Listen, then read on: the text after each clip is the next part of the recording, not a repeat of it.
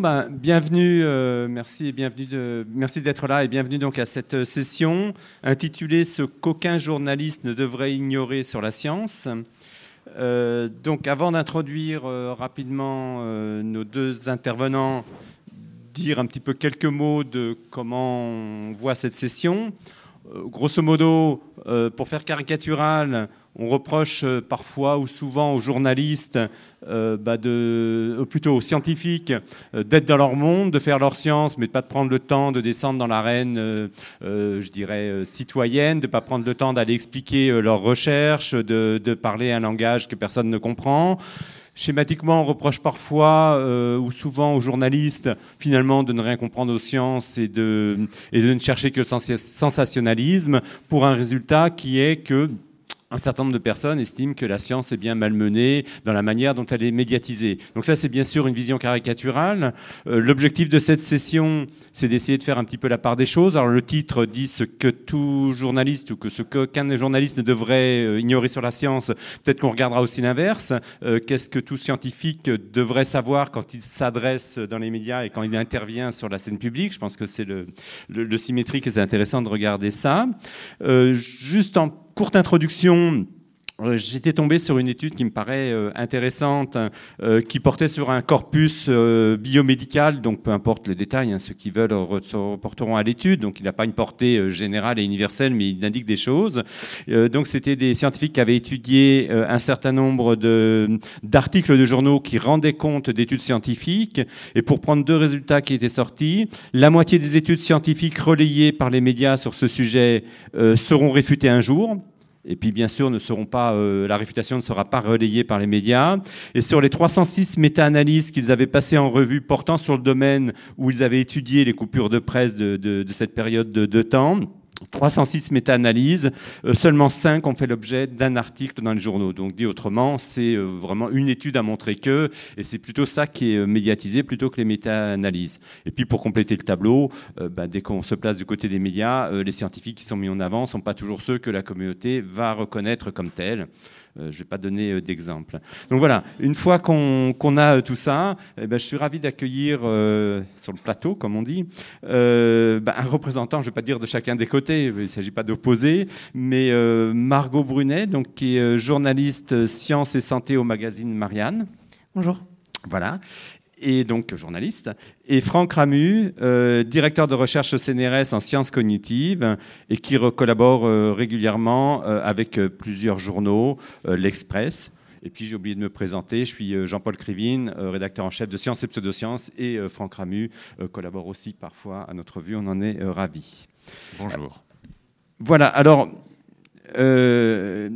première question, donc je pose un certain nombre de questions à nos deux intervenants et puis on gardera euh, de la place pour bien sûr les interventions et les questions venant de la salle.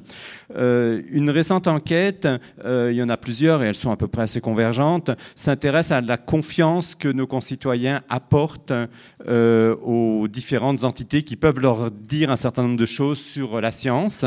Et on remarque dans ces études bah, finalement que les scientifiques, les universitaires sont toujours bien placés. Celle que j'ai en tête, je pourrais donner les références, hein.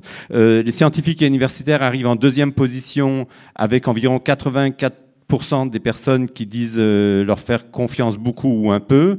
Et les journalistes en neuvième position, 4% leur disent beaucoup leur faire confiance et 36% un peu, ça fait 40%. Donc euh, voilà, les journalistes sont derrière le ministère de la Santé. Alors c'était sur la période Covid, hein, on parlait de, ça, euh, et à peine devant les politiciens.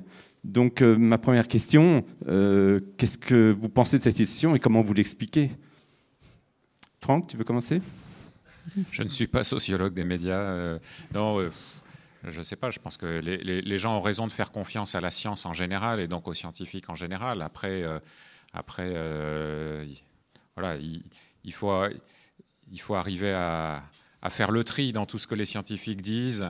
Entre l'important, le pas important, le, le, vrai, le faux, le compliqué, le trop compliqué, le pas assez simple. Enfin bon, voilà, et c'est pour ça qu'on a besoin de un ou plusieurs échelons intermédiaires qui, doivent aider les citoyens à faire le, tri, à, redigérer cette information pour la rendre euh, assimilable, on va dire. Les échelons intermédiaires, tu veux dire journaliste? Ben, Notamment journaliste, bien sûr. Donc justement, c'est peut-être la question. Euh, la confiance visiblement dans les journalistes probablement, je veux dire, le chiffre là est un peu schématique. Il ne s'agit pas de mettre tous les journalistes dans, le même sac, hein, mais la confiance dans, dans le journalisme n'est pas, pas forcément là. Quoi.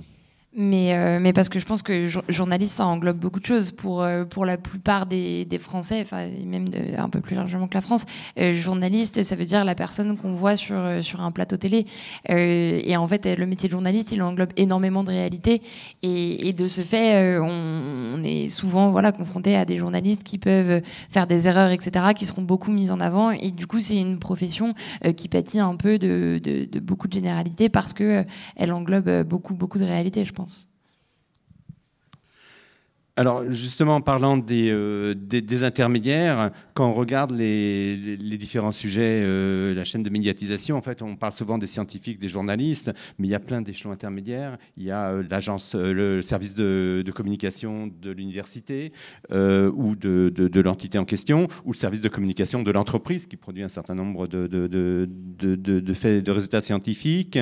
les agences de presse qui relaient, donc je ne sais pas, quel est, vous en direz peut-être quelques mots, mais les rapports entre journalistes et agences de presse. On remarque parfois quand une agence de presse dit quelque chose, bah, c'est recopié euh, dans tous les journaux euh, à l'identique peut-être une bonne chose. Euh, des journalistes, bien sûr, mais qui reprennent des choses en fonction d'un contexte, des réseaux sociaux, des attentes, peut-être des attentes dans la rédaction. Est-ce que finalement, quand l'information est maltraitée, à qui, la faute et qu'est-ce que, je veux les différentes entités devraient faire pour essayer de corriger un peu les choses? Bah, loin de moi l'idée de, de, diluer un peu la responsabilité pour éluder celle, celle des journalistes. Je pense qu'il y, y, a plusieurs choses qui jouent. Je pense qu'il y a certaines rédactions dans lesquelles euh, il n'y a pas de journaliste scientifique, ce qui n'est pas forcément euh, une mauvaise chose parce que toutes les rédactions ne peuvent pas avoir un journaliste spécialisé dans, dans, tous les domaines. Mais je pense que voilà, dans certaines rédactions, il y a, y a, y a pas euh, cette personne-là qui joue un peu le rôle de vigie et qui dit bah attention telle étude elle a été publiée dans telle revue et telle revue euh, c'est une revue qui est pas considérée comme sérieuse dans le milieu scientifique. Euh, je pense qu'il y a euh, d'autres rédactions qui simplement ont pas le temps de traiter tous ces sujets-là. Euh, donc il y a une, première responsabilité qui vient aux journalistes sans accabler tous les scientifiques. Je pense qu'il arrive aussi souvent en tant que journaliste qu'on appelle des scientifiques et qu'on leur dise on voudrait parler de ça est-ce que vous auriez un peu de temps? Et il y a une réaction de beaucoup de scientifiques et, qui est tout à fait louable, je pense, euh, qui consiste à dire ah non mais ça c'est pas mon domaine, euh, je m'y connais pas du tout. Quand on leur parle d'un euh, sous-domaine par exemple de la génétique et que eux étudient un autre sous-domaine de la génétique, et c'est louable comme intention de la part du scientifique, mais nous du coup on se retrouve à pouvoir poser les questions à personne parce que les scientifiques ont peur de la manière dont ils vont être vus médiatiquement. Et encore une fois, je je, je pense pas qu'on puisse les, blâmer là-dessus. je pense aussi qu'après il y a une responsabilité qui vient à tous ceux qui gèrent la copie mais qui sont pas journalistes, qui sont les secrétaires de rédaction, qui sont les rédacteurs en chef, qui eux, encore une fois, euh, connaissent pas forcément le fonctionnement de la science et qui vont se dire, euh, mais, encore une fois, c'est pas forcément de leur faute, euh, qui vont se dire, oh, non, mais là, quand elle précise dans son article que c'est sur des souris, ça rajoute une vingtaine de caractères, c'est pas forcément important. Alors qu'en fait, pour nous, ça change tout si c'est sur des souris ou, sur un être humain. Donc, je pense qu'il y a une responsabilité qui est un peu partagée par, par beaucoup de personnes mis à part évidemment quand les articles, enfin quand les erreurs viennent d'un biais idéologique, et là pour le coup il y a une responsabilité qui est directe et c'est pas pas la même question. Oui, pour moi c'est aussi lié au résultat de l'étude que tu citais en introduction, c'est-à-dire le fait que les médias euh, parlent plus de la dernière étude qui vient d'être publiée que, que des résultats des méta-analyses, parce que bah, par essence les médias ils parlent de l'actualité, donc ils veulent dire ce qui est nouveau. Euh, alors que si on réfléchit en termes de, mais finalement, de quoi ils ont besoin les citoyens en termes d'information scientifique, en fait, on aurait envie de communiquer aux citoyens ce qu'est le consensus scientifique sur euh, des, vastes sujets finalement. Et le, résultat de la dernière étude qui vient de sortir, en fait, c'est pas si important que ça pour les citoyens, surtout quand on sait que la moitié vont être réfutés dans quelques mois. Euh, donc, en fait, il y a déjà un conflit à ce niveau-là entre ce, dont les citoyens ont vraiment besoin et ce que les médias aiment fournir et ce que les chercheurs aussi aiment fournir. Parce qu'effectivement, les chercheurs, euh, et ils sont aussi poussés en ça par leurs institutions, ils aiment bien parler dans les médias de leur dernière étude. Euh, les universités aiment bien faire la publicité de la dernière étude qui vient de sortir et font des communiqués de presse à ce sujet. Donc, euh, évidemment, ça pousse les médias à s'en saisir, hein, c'est normal. donc, c'est vrai que il y a, tout, tout, un tas de facteurs qui conspirent des deux côtés, à la fois scientifiques et médiatiques, pour orienter l'attention vers des, news qui ne sont pas les bonnes news qu'on devrait diffuser aux citoyens finalement.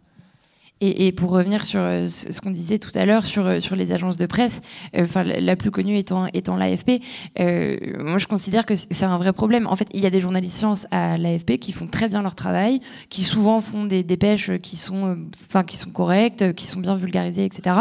Simplement, il peut pas y avoir des journalistes sciences à l'AFP qui relisent l'ensemble des études qui paraissent parce que ce serait impossible et que de toute façon ça servirait peut-être pas à grand chose.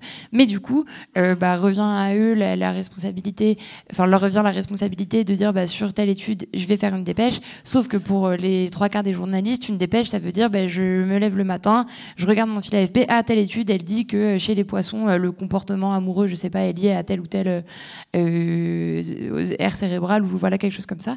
Et l'étude va être prise partout. ce qui donne, ce qui met le focus de temps en temps sur certaines études de manière un peu artificielle parce qu'un journaliste de l'AFP s'est dit que telle étude était intéressante, mais n'a pas pris, n'a pas prêté attention à une autre étude. Euh, c'est pour ça que pour moi, même si c'est très bien que l'AFP le, fasse quand même et que ça mette le focus sur, euh, sur certaines études de temps en temps, pour moi, il faut faire une vraie différence entre le moment où le journaliste euh, fait de l'actualité, ce qui est ce qu'on voit quand on regarde le fil de France Info le matin, quand il y a, je sais pas, 30 secondes dans un journal sur France Inter ou sur BFM TV, et le moment où les journalistes décident d'aller un peu plus loin sur un sujet, où certes, ils vont parler d'une étude qui a été relayée par l'AFP, mais ils vont décider d'en faire un dossier un peu plus long. Et là, ça devient un, euh, sujet d'une heure sur euh, France Culture ou sur France Inter. Ça devient 3, 4, 5, 6 pages dans l'Express ou dans tel ou tel magazine. Et c'est pour moi à ce moment-là euh, qu'on parle vraiment de science, qu'on parle de l'état des connaissances, qu'on parle d'une étude, mais que on l'insère dans tout le champ disciplinaire dans lequel dans lequel elle s'insère, etc. Alors, on reviendra justement sur la manière dont les journalistes traitent euh, ces questions et est-ce qu'ils font effectivement ou est-ce qu'ils devraient faire tout, ce que vous décrivez. Juste quand même pour euh, faire intervenir un, dernier acteur dans, toute la chaîne de l'information qui est le, public et les attentes du public. Euh, on peut avoir le, sentiment, comme Franck le, disait, que bah, ce qu'il faudrait communiquer si on veut rendre compte de la science, c'est telle ou telle chose, c'est le consensus, c'est des choses comme ça. Mais peut-être que c'est ce qui barbe aussi le public, c'est-à-dire euh, les trains qui arrivent à l'heure et dire, euh, bah voilà, on a fait une étude, euh, et d'ailleurs l'étude dont je parlais au tout début disait que les résultats dits négatifs ne sont pas relayés, c'est-à-dire quelque chose qui dit, j'ai voulu vérifier si telle chose a tel effet connu et, ou tel caractère toxique connu, et que voilà, on a confirmé, ça intéresse personne parce que c'est un train qui arrive à l'heure, et pourtant c'est une information. Donc est-ce a, je veux dire, je m'adresse à la fois aux scientifiques et aux journalistes, une attente du public qui dicterait pas quelque part ce que, bah, ce que les gens sont prêts à attendre, et que si on avait un journal qui ne publiait que euh, le consensus et que les choses comme ça, ben, ça accrocherait pas. Oui, puis euh, effectivement, il y a aussi ce, biais pour les résultats positifs. Ce qui, ce qui constitue une nouvelle, c'est ce qu'on appelle un résultat, c'est-à-dire euh, un résultat positif au sens statistique du terme, qui montre une différence entre deux trucs ou qui montre un effet d'un facteur sur un autre, et, alors qu'en fait, la majorité des études scientifiques ne trouvent rien en fait, ne trouvent aucune différence entre les, conditions qu'elles étudient ou aucun effet d'un facteur sur un autre. Et, euh, ça paraît pas passionnant comme ça en fait et on n'a pas envie d'en parler mais en fait c'est ça qui constitue le fond la base euh, du corpus de connaissances scientifiques. Et donc c'est vrai qu'on va parler un jour de l'étude qui montre un effet de quelque chose sur quelque chose d'autre. Et puis euh, le jour où il y aura dix études qui auront essayé de répliquer le résultat et qui le retrouvent pas et la méta-analyse qui arrive derrière ne trouve pas non plus le résultat ça personne va en parler parce que c'est pas un résultat tu aurais des exemples dans ton domaine euh, de, choses où tu, tu pas tu désespères, mais en fait, tu es un peu, euh, euh, oui, un peu navré de, dire c'est quand même pas ça qui devrait. Bah ouais, il y en a plein. Il y a, bon, je sais pas, on pourrait parler des effets des écrans sur l'enfant, etc., où tout le monde va, va, va brandir. telle étude qui montre une corrélation entre le temps d'exposition aux écrans et le risque d'autisme, etc. Bon, là, c'est pas un problème de réplication parce que la corrélation, tout le monde la réplique. Le problème, c'est que la méthodologie est pas bonne et que pour démontrer un effet causal, il faut avoir d'autres méthodologies et qu'après, toutes les études qui ont la bonne méthodologie et qui ne retrouvent pas le même résultat, personne ne va en parler. Euh, bon, c'est un exemple parmi d'autres parce que je connais bien ce sujet, mais, mais, en fait, oui, ça arrive tout le temps. Ça peut être l'effet d'un l'effet d'un traitement médicamenteux sur une maladie. Euh, évidemment, la première étude qui sort, qui a été faite par le labo, bah, elle trouve un effet positif du médicament. Et puis après, il peut y avoir 12 études derrière qui ne vont pas répliquer. Et ça, personne ne va en parler. Alors, venons-en justement aux, questions. Vous avez soulevé euh, finalement une information est là, vous la reprenez en tant que journaliste scientifique et essayez d'étoffer. Pouvez-vous nous en dire un petit peu plus sur, d'abord, faut-il parler de journaliste scientifique ou de journalistes normal, entre guillemets, traitant de sciences comme on pourrait traiter d'autres choses? Euh, donc on va aller au, cœur du sujet. Euh, on reviendra aussi après sur finalement qu'est-ce que devrait savoir ou ne pas ignorer un, journaliste traitant de sciences, journaliste scientifique? Donc déjà, on parle de... Vous êtes journaliste scientifique ou un journaliste traitant de sciences et quelle est la part des deux facettes? euh, je considère qu'il y, a un peu des deux. Euh, moi, j'ai tendance à dire que je suis journaliste scientifique parce que euh, parce qu'il ne m'arrive jamais d'écrire sur autre chose que sur la science. Ou alors, ça va être un sujet science-société ou santé-société où je vais pas faire de la vulgarisation à proprement parler, mais quelque part, ça va parler de santé. Ou alors, ça va être, je sais pas, un article sur sur la crise de l'hôpital public et sur le financement de l'hôpital. Et certes, c'est pas de la vulgarisation, mais ça traite de science ou de santé, ce qui est différent d'un journaliste qui traite de science parce que ça va être de, manière un peu plus occasionnelle. Je pense qu'il faut euh, absolument qu'il y ait les deux. Je pense qu'un journaliste scientifique, c'est quelqu'un qui va, euh, qui va être, voilà, qui va réussir à, écrire sur de la science, qui connaît un peu le domaine, qui sait que euh, quand on parle de telle ou telle chose, bah, qu'il faut, enfin, la personne qu'il faut contacter, c'est plutôt quelqu'un qui s'y connaît en génétique et plutôt que, je sais pas, quelqu'un qui travaille sur un autre sous-domaine de, de, la biologie. Mais un journaliste, je pense qu'il faut aussi, à côté de ça, que tous les journalistes puissent à un moment euh, parler de science, connaissent un peu euh, la, méthode scientifique et qu'il faut aussi qu'il y ait des journalistes, euh, je sais pas, qui sont dans un service société, un service politique ou, euh, ou économie, mais qui s'y connaissent en sciences. Euh, je prends l'exemple, nous, du, du, service économie. Euh, le journaliste, enfin, l'un des journalistes du service économie connaît bien les questions de santé et c'est ce qui lui permet de bien écrire sur les politiques de santé, sur le financement de l'hôpital, etc. Et ça, il pourrait pas le faire s'il ne s'y connaissait pas un peu en, en, santé ou en sciences. et c'est pour ça que pour moi, il faut, il faut les deux. Il faut des journalistes spécialisés dans ce domaine-là, mais plus largement des journalistes qui sont capables d'écrire là-dessus de manière occasionnelle pour poursuivre euh, la, question là-dessus, il ne s'agit pas de.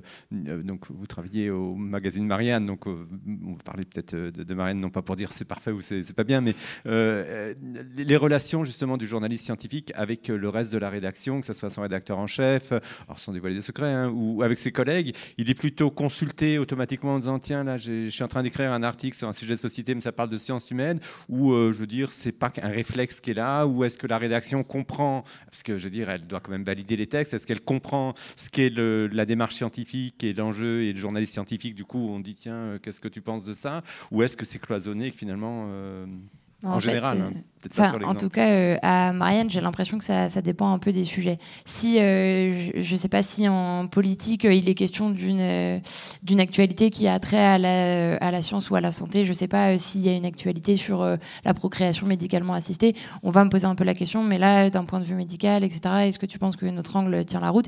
Et ça, c'est très bien et ça, c'est super. Mais par contre, si, enfin, sans blâmer mes, mes collègues, hein, mais si il y a je sais pas, un sujet euh, politique ou économie sur le nucléaire, on va plus dire, va pas trop en parler à Margot là parce que c'est le nucléaire. Après, elle va encore rentrer dans des détails un peu compliqués. Euh, mais en fait, je pense qu'il faut le faire. Et, comme moi, quand j'écris euh, sur, des choses qui sont certes de la science, mais qui traitent indirectement de politique, je vais voir mes collègues et je leur dis, bah là, moi, je, vais écrire ça, mais en fait, je sais pas. Peut-être que toi, tu me diras que c'est pas du tout à l'agenda politique et que du coup, mon article, il, il, tient pas la route. donc, je crois qu'en tout cas, dans la rédaction, on réussit à avoir une forme de, coopération. Euh, en revanche, moi je trouve que ce qui est beaucoup plus compliqué, c'est d'un point de vue de, la hiérarchie des, des, rédacteurs en chef et de la direction de la rédaction. Euh, c'est pas le cas dans tous les médias. Un média comme euh, Le Monde ou euh, Le Figaro, euh, ils ont un service science à proprement parler, et donc leurs lecteurs connaissent la thématique et ils sont capables de dire, bah là quand je relis tel article de tel journaliste sur, je sais pas, sur de la géologie par exemple, je sais que telle phrase elle est un peu approximative. c'est pas le cas dans une rédaction de l'envergure de Marianne. moi mes chefs ils s'y connaissent pas en sciences, mais comme ils s'y connaissent pas forcément, je sais pas en éducation alors qu'il y a un journaliste d'éducation.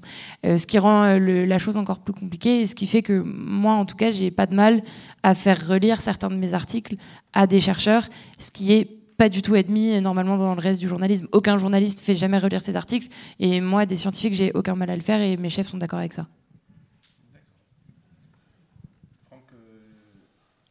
Oui, bah, je pense que c'est très bien qu'il y ait des journalistes scientifiques et j'ai pas du tout de problème avec cette, profession, enfin cette partie de la profession. Hein. Euh, après, voilà, il y en a qui travaillent bien, il y en a qui travaillent moins bien, comme dans tous les métiers. Euh, moi, en fait, ceux qui m'inquiètent, c'est les journalistes pas scientifiques, qui abordent des, des, sujets scientifiques aussi, malgré eux, même souvent sans le savoir, et qui, euh, qui du coup, eux, n'ont pas du tout les éléments pour, et n'ont pas toujours une journaliste scientifique dans la rédaction pour, pour poser les bonnes questions. Donc, il y a des tas, des tas de sujets qui sont des sujets scientifiques. Comme bah, tout, en partie ce qui concerne la santé le bien-être, la psychologie, l'éducation, les politiques sociales, etc. Tout ça, c'est aussi des sujets scientifiques sur lesquels il y a des littératures euh, scientifiques énormes avec des milliers d'articles et qui sont couverts par des journalistes scientifiques qui savent même pas que cette littérature existe, qui savent même pas qu'il y a des experts qui connaissent cette littérature, qui pensent pas à les consulter et qui sauraient même pas les identifier s'ils voulaient les consulter, parce que ben voilà, ils sont pas formés à ce que c'est la science et comment ça marche. Et, du coup, ça fait que certains de ces sujets scientifiques sont bien plus maltraités dans les médias que d'autres sujets scientifiques qui sont plus durs, on va dire, voilà, la physique, euh, euh, la, biologie, etc. Et bon, il se trouve que moi, c'est mes sujets de recherche, donc je suis toujours un peu désespéré de voir comment ils sont traités, parce que bah, bah, voilà, ils sont le plus souvent traités par des journalistes qui sont non scientifiques et qui n'ont pas forcément des scientifiques dans la rédaction en plus. Mais en fait, moi, j'ai l'impression que ce qu'il y a de, très compliqué, c'est que souvent les, sujets de, de, science et de santé qui intéressent le plus le grand public sont souvent ceux qui sont aussi traités par des journalistes qui ne sont pas des journalistes scientifiques et qui du coup vont peut-être se tromper. Mais je trouve que c'est typiquement ça pour la psychologie, le bien-être et les enfants. En fait, ça intéresse tout le monde parce qu'a priori, ça concerne quasiment chacun d'entre nous. Euh, du coup, ça intéresse aussi tous les journalistes. Du coup, tous les journalistes ont envie de le traiter et du coup, ils le traitent tous, sauf qu'ils ne sont pas tous journalistes scientifiques. mais par exemple, sur, sur la question des écrans et des enfants, euh, je suis pas journaliste depuis depuis, 15 ans du tout, mais euh, c'est quelque chose que j'ai déjà dû à traiter beaucoup de fois, et c'est une des choses que, dont j'ai l'impression qu'elle est le plus maltraitée, parce qu'il y a une espèce de mythe de, euh, du danger des écrans pour les enfants, etc., que tous les journalistes, enfin en tout cas beaucoup de journalistes ont envie de traiter, mais euh, alors que souvent ils ne le font pas d'un point de vue très scientifique, je trouve.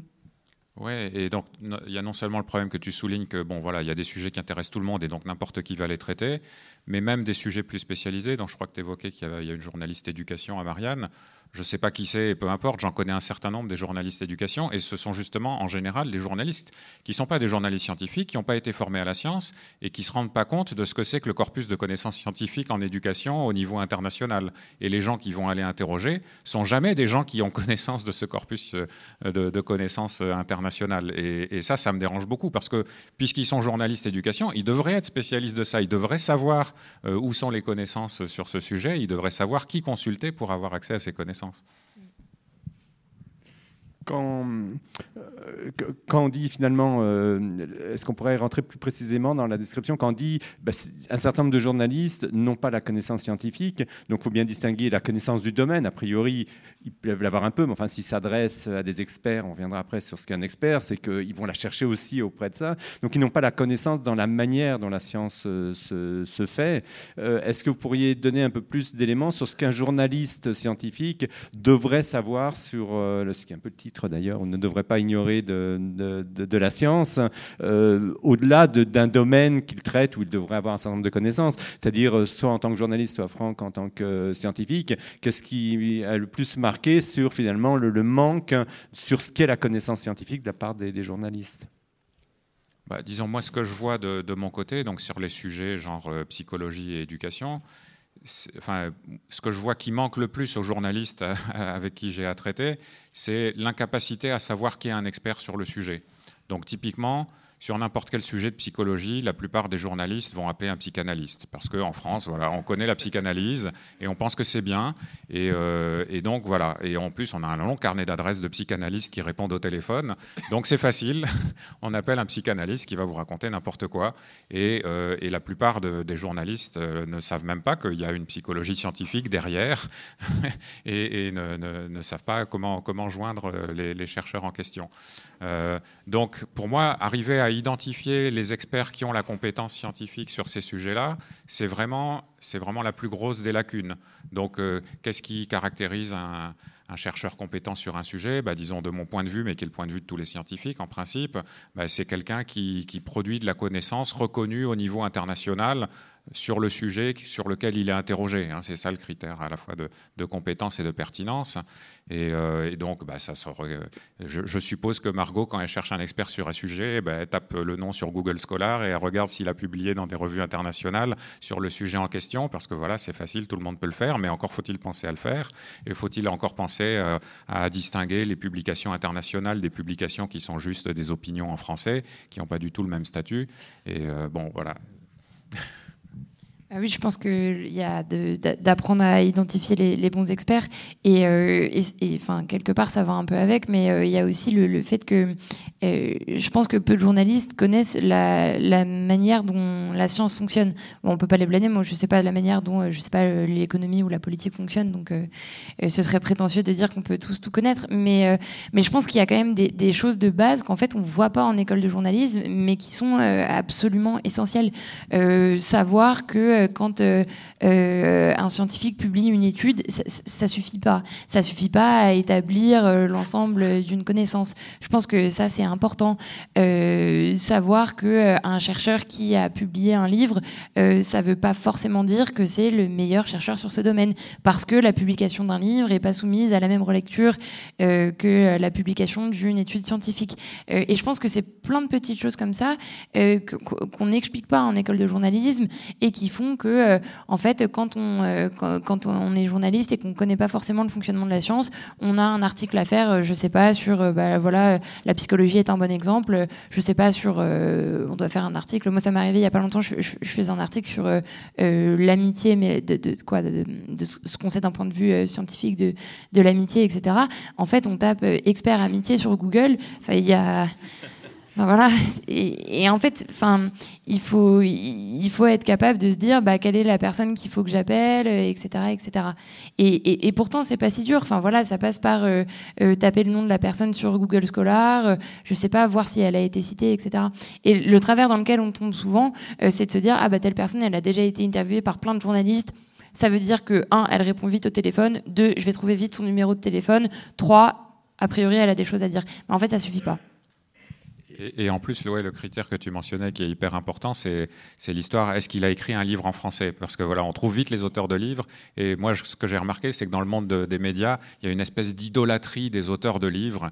On pense que vraiment, quand tu as écrit un livre, c'est vraiment que tu connais bien ton sujet. Alors que si tu prends un mètre de recul par rapport au rayon de la librairie et que tu vois toutes les conneries qui sont publiées dans des livres, ça donne envie quand même d'être un tout petit peu plus sceptique sur les auteurs de livres et de se demander s'il n'y a pas des critères un petit peu plus, fiables pour identifier les experts. Sidi, comment on fait? Parce qu'il y a quand même des bons candidats médiatiques, c'est-à-dire qu'on est journaliste, euh, on n'a pas trois mois pour euh, trouver euh, l'expert qui répond à tous les critères.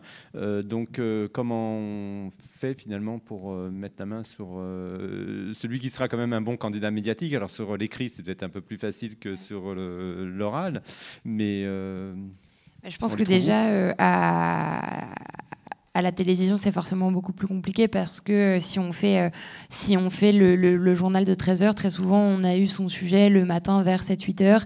Il faut qu'on ait fini l'interview à 11 heures parce qu'on fait le montage entre 11 heures et midi 45 quand on a de la chance. Sinon, on finit juste avant la publication du 13 heures et c'est pareil pour le 20 heures et c'est pareil à la radio. Euh, du coup, je pense que déjà, on n'a pas du tout la, même complexité. mais sinon, je, je, pense que pour, pour trouver les, les bons candidats, il faut évidemment regarder euh, s'il y a des journaux qu'on considère comme étant des journaux un peu sérieux, qui ont déjà fait euh, des, articles ou des dossiers sur le sujet, en voyant qui, ils ont interrogé, ce que la personne en a dit, etc.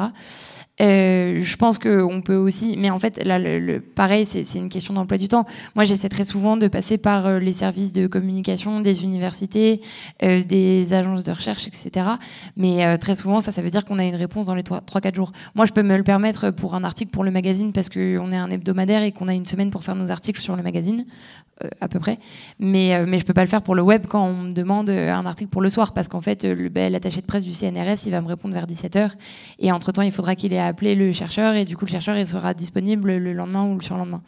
Donc, je pense qu'on essaie de regarder, par exemple, s'il y a des chercheurs qui ont fait des vidéos, je sais pas, qui ont participé à des conférences qui sont diffusées sur YouTube, des TEDx, des choses comme ça, et on voit que tel ou tel chercheur a parlé sur le sujet, etc. En fait, moi, je considère que la spécificité du journalisme scientifique, enfin une de ses spécificités en tout cas, c'est que la recherche du bon intervenant prend peut-être pas la moitié de la rédaction de l'article, mais au moins un bon tiers et que euh, en fait c'est cette recherche de l'intervenant euh, qui va nous prendre énormément de temps parce qu'on va lire un peu tout ce qu'il a fait, etc. Mais c'est comme ça qu'on enrichit le sujet et qu'on note aussi les questions qu'on va lui poser, etc. Mais encore plus que dans d'autres domaines, c'est quelque chose qui est très très chronophage de trouver le bon intervenant. Alors, on a évoqué justement les formations de journalistes. Euh, vous êtes sûrement passé par une formation de, journaliste, donc qu'est-ce qu'on apprend euh, pour les journalistes scientifiques? Et, Franck, je crois que tu interviens toi dans des formations. Donc finalement, euh, qu'est-ce qu'on apprend aux, apprentis journalistes? Qu'est-ce qu'on devrait leur apprendre qu'on leur apprend pas? Et voilà, vous pouvez en dire quelques mots? Bah en fait, en sciences, rien, je crois. Enfin, franchement, c'est dommage, mais euh, en fait, euh, moi, j'ai fait euh, l'école de journalisme de Sciences Po, et, avant ça, j'étais en, fac de biologie, où du coup, j'avais une mineure journalisme scientifique, et là, j'ai appris un peu les rudiments du journalisme scientifique. Mais sinon, en école de journalisme, rien. On m'a jamais parlé de journalisme scientifique. On m'a jamais, mais comme on m'a jamais parlé de journalisme économie, hein, en gros, on m'a parlé de journalisme politique et de journalisme de société, ce qui est un vrai problème, je pense, mais et de reportage. Mais mais on m'a on m'a jamais parlé de euh, ce que c'était que cette euh, sous-spécificité, etc., etc. Euh, et, c'est quelque chose qu'on fait assez peu, en fait, j'ai l'impression, dans les écoles de journalisme. il y a certaines, en fait, il y a l'école de, enfin, l'ESJ à Lille qui a une filière journalisme scientifique. Mais si je me trompe pas, c'est une des seules écoles dans lesquelles il y, a, il y, a, un module dédié au journalisme scientifique. Il y a des formations en journalisme scientifique, mais dans ce cas-là, c'est pas des écoles de journalisme reconnues. Et malheureusement, aujourd'hui, en journalisme, ça fonctionne beaucoup grâce aux 14 écoles de journalisme qui sont reconnues, parce que c'est ce qui permet d'avoir une carte de presse plus, rapidement, parce qu'il y a beaucoup de stages, qui nous seront refusés si on ne sort pas d'une école de journalisme reconnue. Et c'est un vrai problème, je pense. Euh, je, peux me tromper, mais je, pense qu'il faudrait, et encore plus après la crise sanitaire, ça, me fait un peu euh, bondir quand je vois qu'il y a eu la crise sanitaire, que beaucoup de gens ont fait un peu la, critique, voire parfois l'autocritique de tout ce qui a raté en matière de vulgarisation et de journalisme scientifique pendant la crise sanitaire, et qu'on s'est pas dit, ok, bon bah là, euh, il y a un vrai problème de méconnaissance, euh, il faut qu'on insiste là-dessus dans les écoles de journalisme, mais pour dire des, choses de base, et, parfois il faudrait peut-être juste je sais pas, un module d'une demi-journée ou d'une journée ou, allez peut-être même de deux jours, mais pour expliquer, euh, bon bah voilà, là, on prend l'exemple de, Didier Raoult, euh, qu'est-ce qui s'est passé, pourquoi on a construit un peu ce personnage-là médiatiquement, et en fait c'est pas si compliqué d'expliquer comment on en est arrivé là, euh, d'expliquer que bah, quand un chercheur publie l'équivalent de deux à trois études par jour, très souvent c'est il a dû mettre sa signature euh, sur une étude sur laquelle il n'avait pas vraiment travaillé. C'est pas long d'expliquer ça à des étudiants en journalisme. Euh, c'est pas long de, leur expliquer que parce qu'on le fait euh, d'expliquer à un journaliste que pour une info publiée, ça veut dire qu'on se l'est fait confirmer au moins deux fois. Et c'est un automatisme qu'on prend vite en école de journalisme. Pourquoi on ne l'explique pas sur la science C'est pas compliqué d'expliquer. Si vous voulez parler d'un fait scientifique, essayez d'appeler au moins deux ou trois chercheurs, mais qui travaillent dans des laboratoires différents, qui du coup auront peut-être pas la même approche et vont vous expliquer ce sujet-là, mais euh, de, manière différente. C'est toutes ces petites choses-là qu'il faudrait expliquer en école de journalisme. Au-delà des formations spécifiques sur le journalisme scientifique, il faudrait sensibiliser un peu les futurs journalistes, euh, voilà, à la manière dont il faut qu'ils abordent les sujets scientifiques quand ils en font. C'est dit, euh, je te fasse la parole après, mais euh, un journalisme société aussi, c'est ce qu'on lui dit. Si on lui dit euh, quand il y a un fait qui est rapporté, il faut peut-être croiser les sources. si, je sais pas, moi, dans une enquête, la police dit quelque chose, on va peut-être regarder ce que dit la justice, ce que disent des témoins. Enfin, on croise les sources. Pourquoi ce réflexe-là ne l'aurait-il pas également quand on traite de science? Mais parce que quand on, traite de science, j'ai l'impression que on va se dire, ben, je sais pas, il, faudrait que je trouve un exemple précis d'un article. Si on fait, je sais pas, un article sur la conquête spatiale voilà. Et sur euh, la mission Artemis.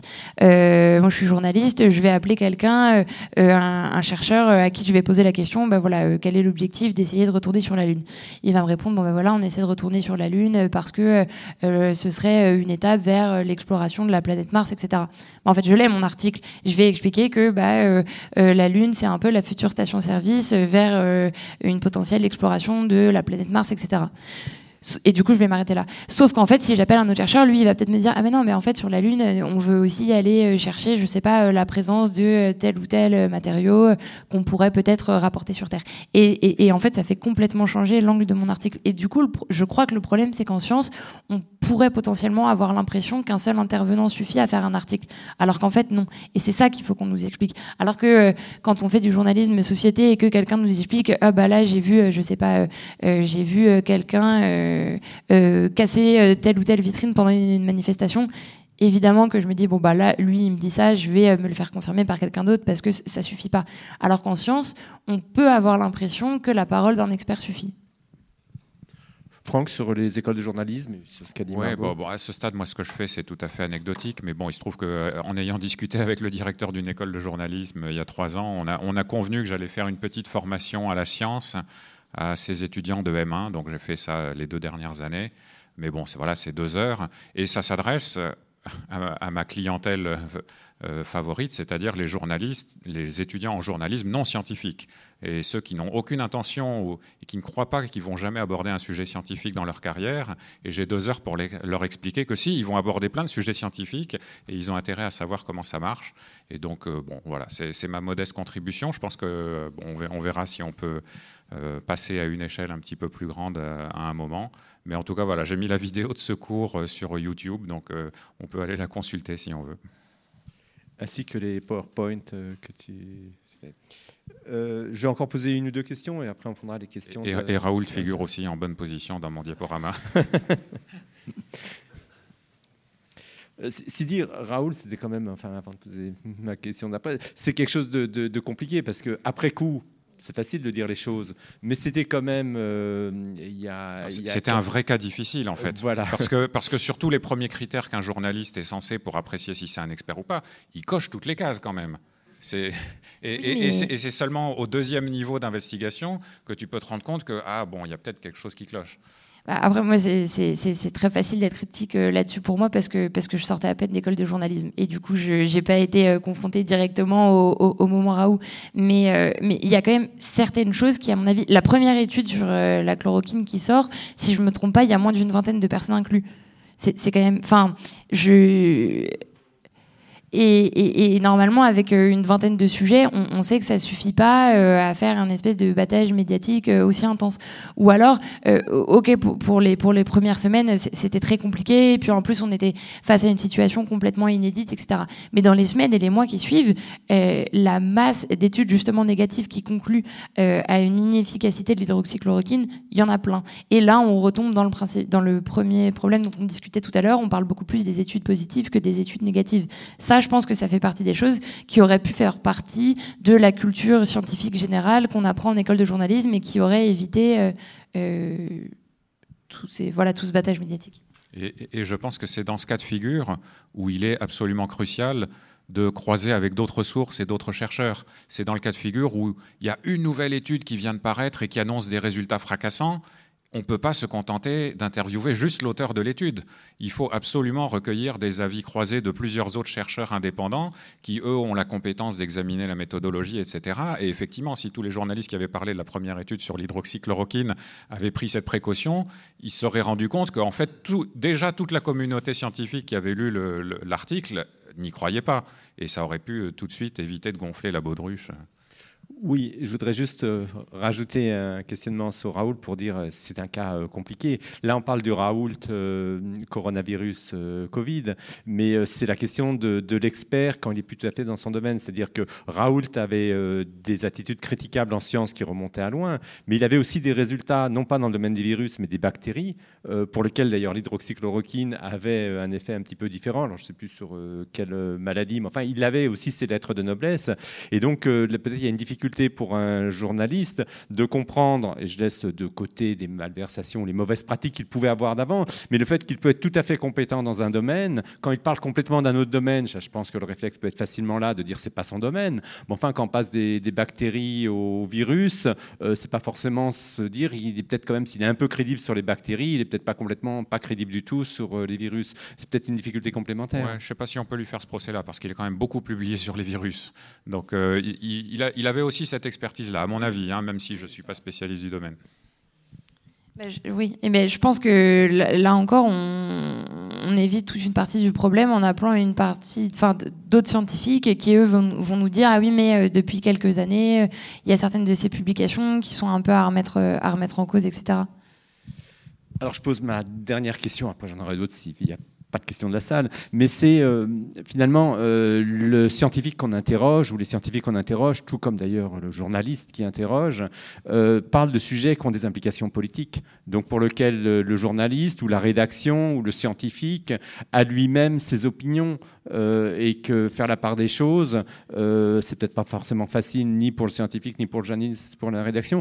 Comment vous traitez ça finalement? Parce que quand on parle de certains sujets, bah, c'est pas très compliqué, la conquête spatiale, ça a des implications sociale peut-être un peu plus limitée que quand on va parler, euh, moi je sais pas, de, de de pesticides, de, QI ou de choses comme ça. Donc comment euh, finalement euh, prendre en compte qu'on interroge un individu, mais qu'on parle d'une science et d'un collectif derrière, qu'on interroge des individus qui sont dans la société, qui ont peut-être envie d'apporter des messages. donc question un peu générale aux scientifiques et puis aux journalistes.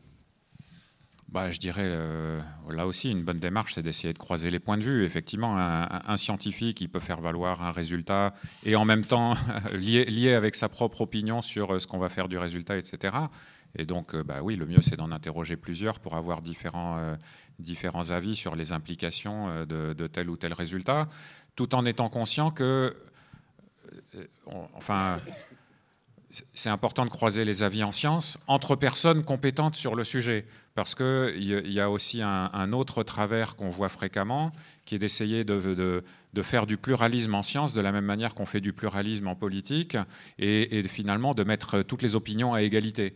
Et alors, si on fait ça, ben, on, va mettre, euh, on va mettre au même niveau euh, les, grands spécialistes en virologie avec euh, les antivax et avec des militants qui n'ont aucune compétence scientifique. Donc, donc voilà, il faut un certain pluralisme à niveau égal de compétences et de crédibilité scientifique, mais pas non plus mettre à égalité les scientifiques experts de leur domaine avec d'autres types d'intervenants qui ont aussi des opinions qui peuvent être parfaitement légitimes et entendues, mais qui n'ont pas le même niveau d'expertise. Ça, c'est le, syndrome où, effectivement, on dit, par exemple, sur euh, la Terre plate et la Terre ronde, euh, la vérité est au milieu et on peut imaginer des, tas de choses.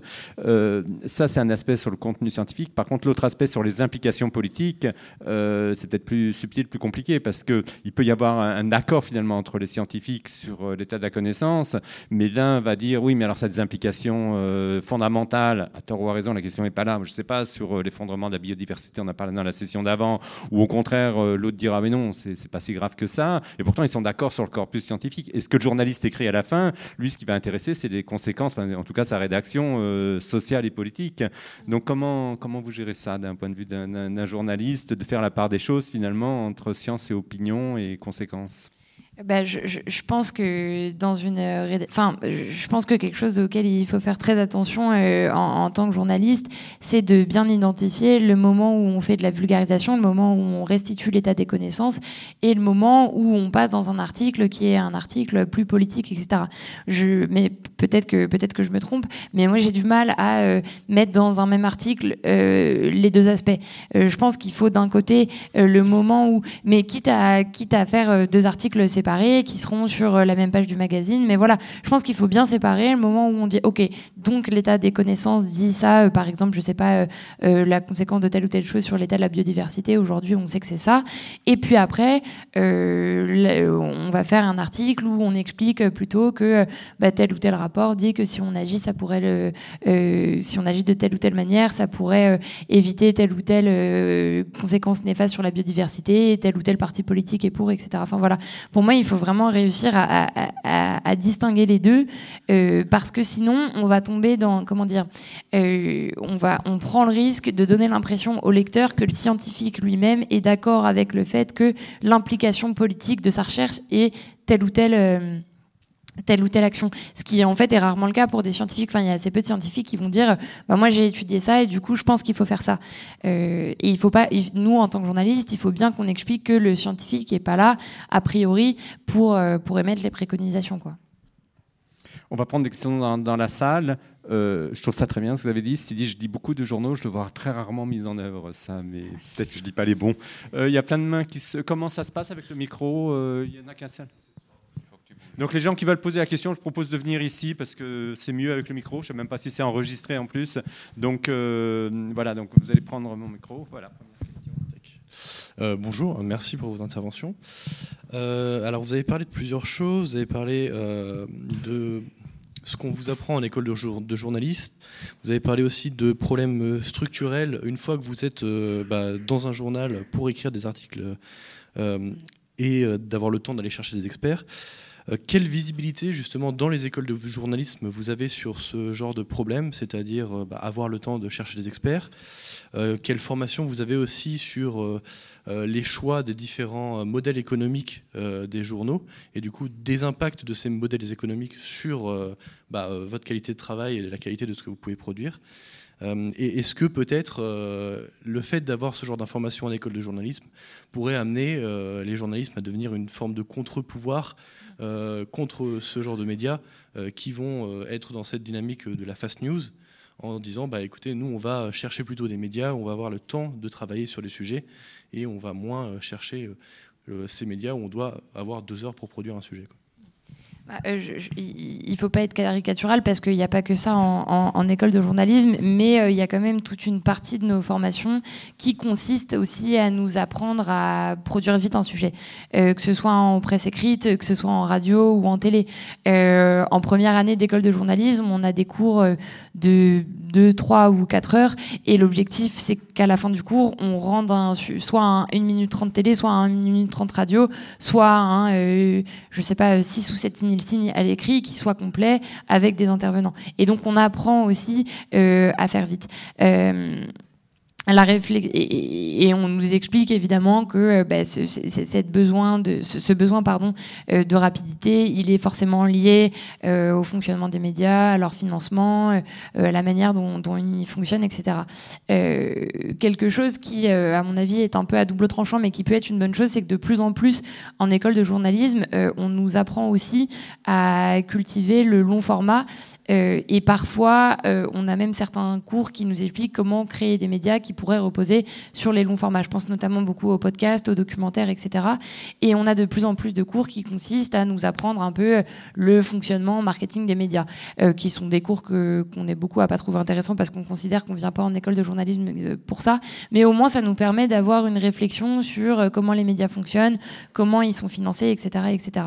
Et je pense vraiment qu'il faudrait, par exemple, dans le cadre de formation en journalisme scientifique, expliquer l'intérêt que ça peut avoir, ce genre de, de, long format sur le journalisme scientifique, parce que c'est ce genre de long format qui vont le plus nous permettre bah, de restituer l'état des connaissances sans faire euh, un peu de, euh, comment dire, de, de l'information très rapide euh, en sciences si je peux poser une question à Margot, euh, est-ce que tu penses qu'il y a une différence entre la France et d'autres pays là-dessus? Moi, il se trouve que je, suis pas mal les médias britanniques et je suis frappé quand même sur la, différence à la fois de qualité et de format.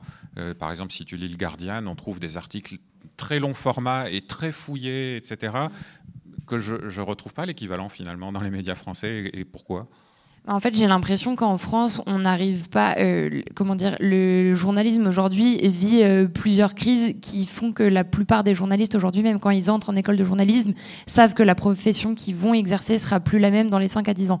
Si on est en presse écrite, on sait que globalement, euh, dans les oui 5 à 10 ans, c'est terminé pour nous. Il y aura plus besoin de nous parce que plus personne lit la presse écrite, notamment en papier. À la limite, il le lit sur le web, mais du coup, le métier n'est pas le même. Il faut qu'on ait un titre beaucoup plus accrocheur. Il faut que le début de l'article aille très vite si on est en télé, on sait que dans les 5 à 10 ans, euh, ceux qui nous regardent euh, nous regarderont en fait sur TikTok, sur Instagram, sur des formats encore plus courts, sur lesquels il faudra qu'on parle encore plus vite, sur lesquels il faudra que le montage soit encore plus dynamique.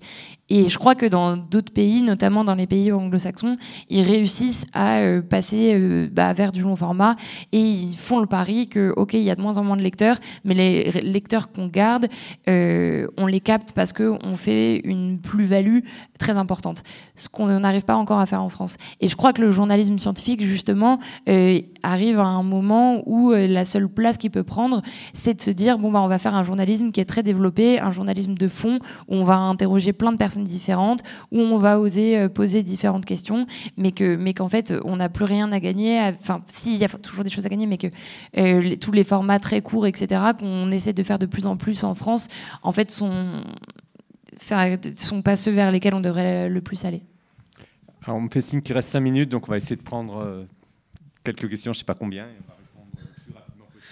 Bonjour. donc déjà pour les médias, en fait, pourquoi pas ne serait-ce qu'inviter pour le REC la prochaine fois des, personnes qui sont spécialisées là-dedans. L'économie des médias, qui y a euh, Julia Cagé et, euh, Marc, et Marc qui euh, ont beaucoup posé, réfléchi à la question, et notamment en fait le journalisme français. Tout le, enfin, tout le journalisme français est sous, sous-financé de manière structurelle. Donc c'est pour ça que c'est pas terrible par rapport à la presse anglo-saxonne. Mais après, la question, c'était plutôt pour monsieur. En fait, euh, vous m'avez euh, vous m'avez décrit la situation euh, où, en fait, vous, votre cœur de, votre cœur de recherche, en fait, elle se heurte au fait que bah, les gens estiment que c'est pas de la science. En fait, ça m'a rappelé ce que disait Bourdieu dans, il y a plusieurs décennies maintenant, qui disait que, en fait, les sociologues doivent justifier leur, justifier leur science parce que, étant donné que tout le monde a des compétences, tout le monde a des expériences sociales, ils estiment que c'est pas vraiment de la science. Euh, et que du coup, le sociologue doit justifier que ses recherches, en fait, euh, ont atteint des résultats que bah, le sens commun euh, ne pourrait pas atteindre, en fait. Et donc là, c'est un peu la même chose. Mais du coup, ça soulève la question un petit peu de. Hier, il y avait une, une, conférence qui, faisait la dichotomie entre expertise et compétence en fait. Euh, vous, vous êtes donc expert, il y a des, spécialistes qui sont experts, qui font des recherches, mais euh, du coup, et donc vous vous opposez un petit peu ça, et du coup, quelle est la porte euh, Est-ce que vous fermez la porte du coup à la compétence des gens en fait? Certains journalistes ne sont pas compétents, mais se disent comme tels. Du coup, comment vous faites pour après faire la sélection? Euh, Réponse pas, brève. J'ai pas trop réfléchi à la différence entre expertise et compétence. Si compétence, on peut dire compétence professionnelle. Donc, par exemple, je sais pas moi, ce, dont on parlait, que certaines disciplines scientifiques euh, elles ont du mal à être perçues comme scientifiques. Bon, effectivement, par exemple, sur l'éducation, ben voilà, tout le monde a un avis sur l'éducation parce qu'on est tous passés par l'école, parce qu'on a des enfants qui sont à l'école, etc. Certains, on est enseignants. Bref, tout le monde a un avis sur l'éducation et du coup, ça occulte totalement le fait qu'il y a une recherche scientifique en éducation et ça, c'est un, un, vrai problème. Euh, et donc, effectivement, il faut aller chercher les gens qui ont cette expertise scientifique sur le sujet. Et évidemment, ça ne doit pas occulter non plus qu'il y a des gens qui ont une compétence en éducation parce qu'il y a des professionnels de l'éducation, etc.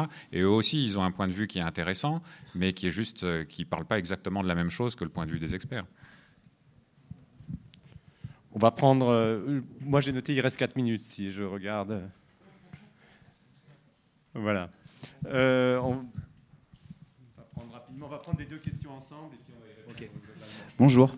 Euh, je voulais savoir si vous aviez des, euh, si vous mettez un petit peu les mains dans le cambouis dans vos rédactions, savoir euh, en tant que journaliste scientifique, si vous allez un petit peu creuser les études vous-même. J'ai l'impression tout à l'heure que vous disiez un petit peu oui quand vous parliez de Raoult, c'est-à-dire, je sais pas, des tricks du type p-value, taille de l'échantillon, taille de l'effet. Facteur d'impact, je sais pas quoi. Voilà. Deuxième question, c'était juste pour savoir comment s'appelle la vidéo que vous aviez mis en ligne pour le cours sur les médias que vous avez donné. C'est euh, le même titre que cette table ronde. Donc vous, tapez ça sur YouTube, vous la trouverez. D'accord, merci. Franck Ramu. On va prendre la dernière question en même temps, comme ça on répond globalement. Ouais, bonjour, merci. Euh, question sur, euh, vous parliez d'intermédiaire tout à l'heure entre la, science et puis le, citoyen avec, via le journalisme par exemple. Sauf que maintenant, notamment depuis 10, 15, 20 ans, c'est beaucoup plus facile de communiquer directement ou bien avec les journalistes ou bien avec les scientifiques via les mails ou via les réseaux sociaux. Euh, est-ce que euh, ce fait-là a changé votre manière de pratiquer votre métier, que ce soit sur l'aspect scientifique ou sur l'aspect euh, journalistique? Je vous remercie.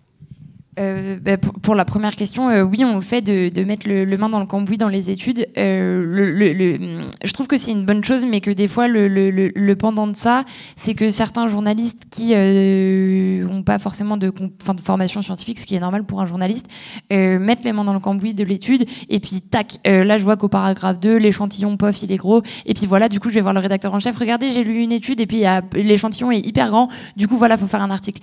Et, ça permet une espèce de, de scientificité qui, des fois est un peu voilà, à, double tranchant. Donc oui, on le fait, mais je pense que euh, le, le, fait de le faire est pas suffisant pour se dire que euh, le journaliste qui rédige l'article est forcément un, bon journaliste et a compris euh, tout le sujet. Et je sais pas si, je pense pas que tous les journalistes le fassent. Et, et sur, est-ce que le fait qu'il y ait une communication des fois directe qui se fasse entre le public, le scientifique et le journaliste change notre métier? D'un point de vue scientifique, je sais pas, mais d'un point de vue journalistique, oui. Et c'est des fois assez frustrant parce qu'on se rend compte qu'en fait fait, nous, on est cantonné au fait qu'on a une page ou, enfin voilà, pas, beaucoup de place, mais qu'en fait, tel ou tel chercheur, bah, il s'en sort quasiment mieux sans nous s'il fait sa vidéo sur YouTube. Sa vidéo sur YouTube, elle est plus longue, les gens peuvent lui poser des questions directement, etc. Mais ça rend pas notre métier inutile pour autant, je pense, parce que bah, c'est aussi nous, en tant, enfin, en tant que journaliste scientifique, notre but c'est de vulgariser, mais c'est aussi de faire comprendre l'intérêt de certaines questions, et ça, bah, c'est à nous de le faire. Franck, deux mots pour. Euh, oui, oui. Bah, donc c'est sûr que les scientifiques peuvent plus s'adresser directement au public qu'avant. Euh, mais euh, et moi je le fais par exemple, mais ça va pas convenir à tous les scientifiques. Certains n'ont pas envie de le faire, certains ne, sauraient pas le faire sous un format qui est, qui est assimilable par le public. Donc ça va, contenir, ça va convenir à certains scientifiques et pas à d'autres. Euh, et donc, euh, pour beaucoup de sujets, il y aura encore besoin d'un échelon intermédiaire. Et puis, même pour les scientifiques qui, s'adressent directement au public, euh, malgré tout, voilà, quand je publie un article sur mon blog, ça n'a pas du tout la même audience que si Margot en parle dans Marianne. Donc, ne serait-ce que pour des questions de diffusion, on a quand même besoin et envie d'avoir cet échelon intermédiaire que sont les médias.